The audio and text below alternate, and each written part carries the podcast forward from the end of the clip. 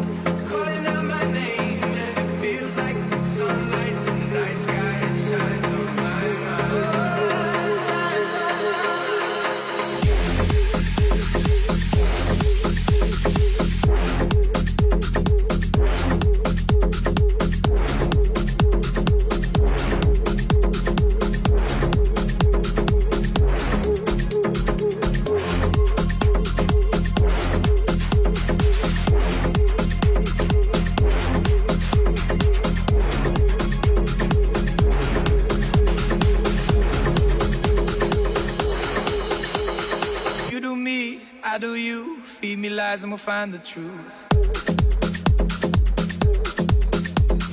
Feel the light.